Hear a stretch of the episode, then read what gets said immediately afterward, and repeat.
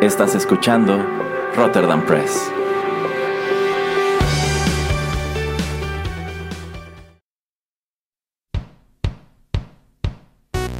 Esto es Rotterdam Chips, pedacitos de nuestra biblioteca que compartimos contigo.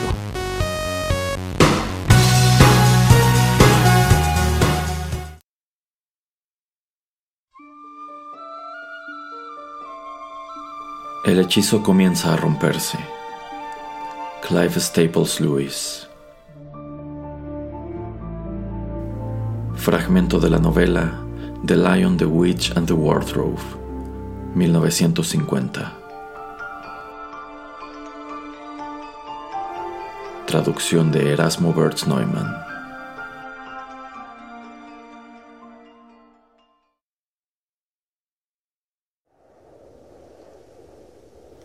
Lucy tuvo la impresión de que despertó al minuto siguiente, aunque en realidad ocurrió horas y horas más tarde, sintiéndose terriblemente fría y entumecida. Añoraba un baño caliente. Luego sintió unos largos bigotes que cosquilleaban en su mejilla y vislumbró la gélida luz de la mañana más allá de la boca de la cueva. Pero inmediatamente después estuvo bien despierta, al igual que los demás. Lo cierto era que todos estaban sentados con las bocas y los ojos bien abiertos, atentos a un sonido que tuvieron presente y a ratos creyeron escuchar durante su caminata la noche anterior. El sonido de campanillas. El señor Castor salió cual relámpago tan pronto lo oyó. Podrán pensar, igual que hizo Lucy por un momento, que ese fue un acto ingenuo, pero en realidad fue uno muy astuto él sabía que podía arrastrarse entre los arbustos y las zarzas sin ser visto, y deseaba más que otra cosa cerciorarse del rumbo que tomaría el trineo. Los demás se quedaron en la caverna, expectantes e imaginativos. Aguardaron casi cinco minutos. Luego escucharon algo que los aterró. Escucharon voces. Oh, pensó Lucy, lo ha visto, lo ha capturado. Grande fue su sorpresa cuando, al poco tiempo, escucharon que el señor Castor los llamaba desde afuera. Está bien, gritaba. Salga, señora Castor.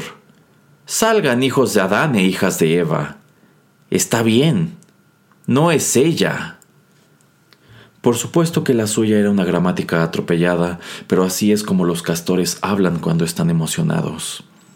Quiero decir, en Narnia en nuestro mundo no suelen hablar. Así pues, la señora Castor y los niños se arrastraron fuera de la caverna, deslumbrados por la luz, cubiertos de tierra, desaliñados, despeinados y con el sueño visible en sus ojos. Vengan, llamaba el señor Castor a punto de bailar de alegría. Vengan a ver. Este es un duro golpe para la bruja. Parece que su poder ya se desmorona. ¿A qué se refiere, señor Castor? jadeó Peter mientras todos juntos trepaban por la ladera. ¿Acaso no les dije, respondió el señor Castor, que ella se encargó de que siempre fuera invierno, pero nunca Navidad? ¿No se los dije? Bien, solo vengan y vean esto. Entonces todos fueron a lo alto y vieron. Se trataba de un trineo y de unos renos con campanillas en sus arneses. Estos, sin embargo, eran mucho más grandes que aquellos de la bruja, y no eran blancos, sino de color café. Y en el trineo se encontraba una persona a quien todos reconocieron de inmediato. Era un hombre enorme, envuelto en una túnica roja y brillante, brillante como la fruta del acebo, con una capucha forrada de piel y una barba blanca, tan larga que caía como una cascada espumosa hasta su pecho. Todos lo conocían porque, aunque a esta clase de personas solo se las ve en Narnia, sus retratos y leyendas circulan incluso en nuestro mundo, el mundo de este lado del armario. Mas es muy distinto cuando se las ve en Narnia. En nuestro mundo, algunos de los retratos de Papá Noel lo hacen parecer alegre y gracioso solamente. Pero cuando los niños lo miraron fijamente, les pareció que era más que eso era tan grande, tan alegre y tan real que todos se quedaron muy quietos. Se sintieron muy felices, pero también solemnes. He llegado por fin, dijo. Largo tiempo me han mantenido fuera, pero por fin logré entrar. Aslan está en camino. La magia de la bruja se debilita. Al escuchar esto, Lucy sintió que la recorría un regocijo perceptible solamente cuando se está solemne y en silencio. Y ahora, dijo Papá Noel, sus obsequios. Tengo una nueva y mejor máquina de coser para usted, señora Castor. La dejaré en su casa al pasar. Si fuera tan amable, señor, dijo la señora Castor al tiempo que hacía una caravana. Pero mi casa está cerrada con llave. Candados y pestillos no tienen importancia para mí, replicó Papá Noel. Usted, señor Castor, encontrará su dique reparado y terminado cuando regrese a casa, con todas las goteras selladas y una nueva compuerta. El señor Castor quedó tan complacido que fue incapaz de articular palabra.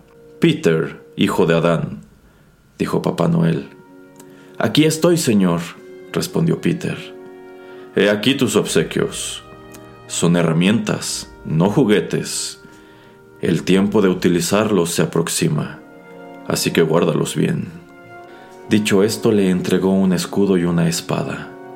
Aquel era plateado y ostentaba la imagen de un león rampante, de un rojo intenso como una fresa madura, recién arrancada de la mata. La empuñadura de la espada era de oro, y ésta tenía una vaina, un cinturón y todo lo necesario, y era del peso y el tamaño adecuados para Peter. El muchacho permaneció solemne y callado al recibir estos regalos, pues sabía que eran objetos en sumo importantes. Susan, hija de Eva, llamó Papá Noel, estos son para ti le entregó un arco, un carcaj a rebosar de flechas y un pequeño cuerno de marfil. Usa el arco solamente en caso de extrema necesidad, dijo, pues no pretendo que participes en la batalla. Este difícilmente fallará, y cuando lleves este cuerno a tus labios, ten por seguro que, estés donde estés, alguna ayuda llegará hasta ti. Por último dijo, Lucy, hija de Eva, y la niña se acercó le entregó un pequeño frasco de vidrio, aunque luego se contó que era de diamante, así como una pequeña daga. En esta botellita, explicó, hay un remedio hecho con el jugo de las flores de fuego que crecen en las montañas del sol. Si tú o alguno de tus amigos resulta herido, unas cuantas gotas lo sanarán. La daga es para que te defiendas cuando haga falta, pues tampoco dispongo que participes en la batalla. ¿Por qué, señor? inquirió Lucy. Creo, no lo sé, pero creo que puedo ser muy valiente. Eso no lo dudo, le respondió. Pero las batallas son horribles cuando luchan las mujeres. Y ahora, de súbito lucía menos severo, he aquí algo para todos. Sacó, yo supongo que de su enorme costal, aunque nadie vio que fuera así, una charola con cinco tazas provistas de sus platos, una azucarera, una jarra de crema y una tetera silbante e hirviente. Entonces exclamó, ¡Feliz Navidad! ¡Larga vida al verdadero rey! Hizo tronar su látigo en el aire, y tanto él como los renos, como el trineo, se perdieron de vista sin que nadie se percatara en qué momento partieron.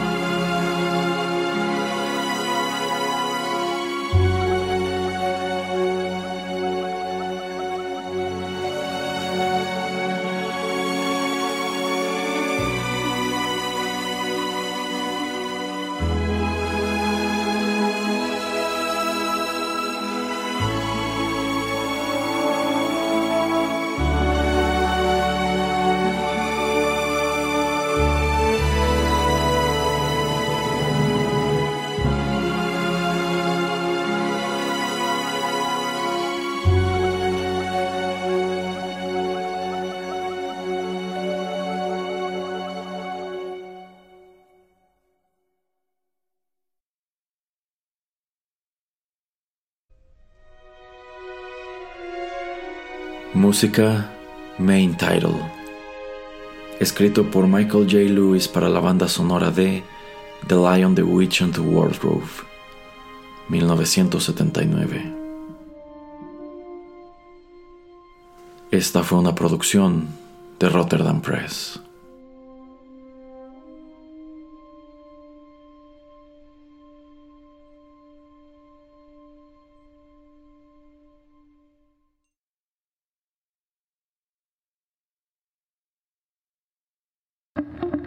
Estás escuchando Rotterdam Press. Radio como hecha en casa.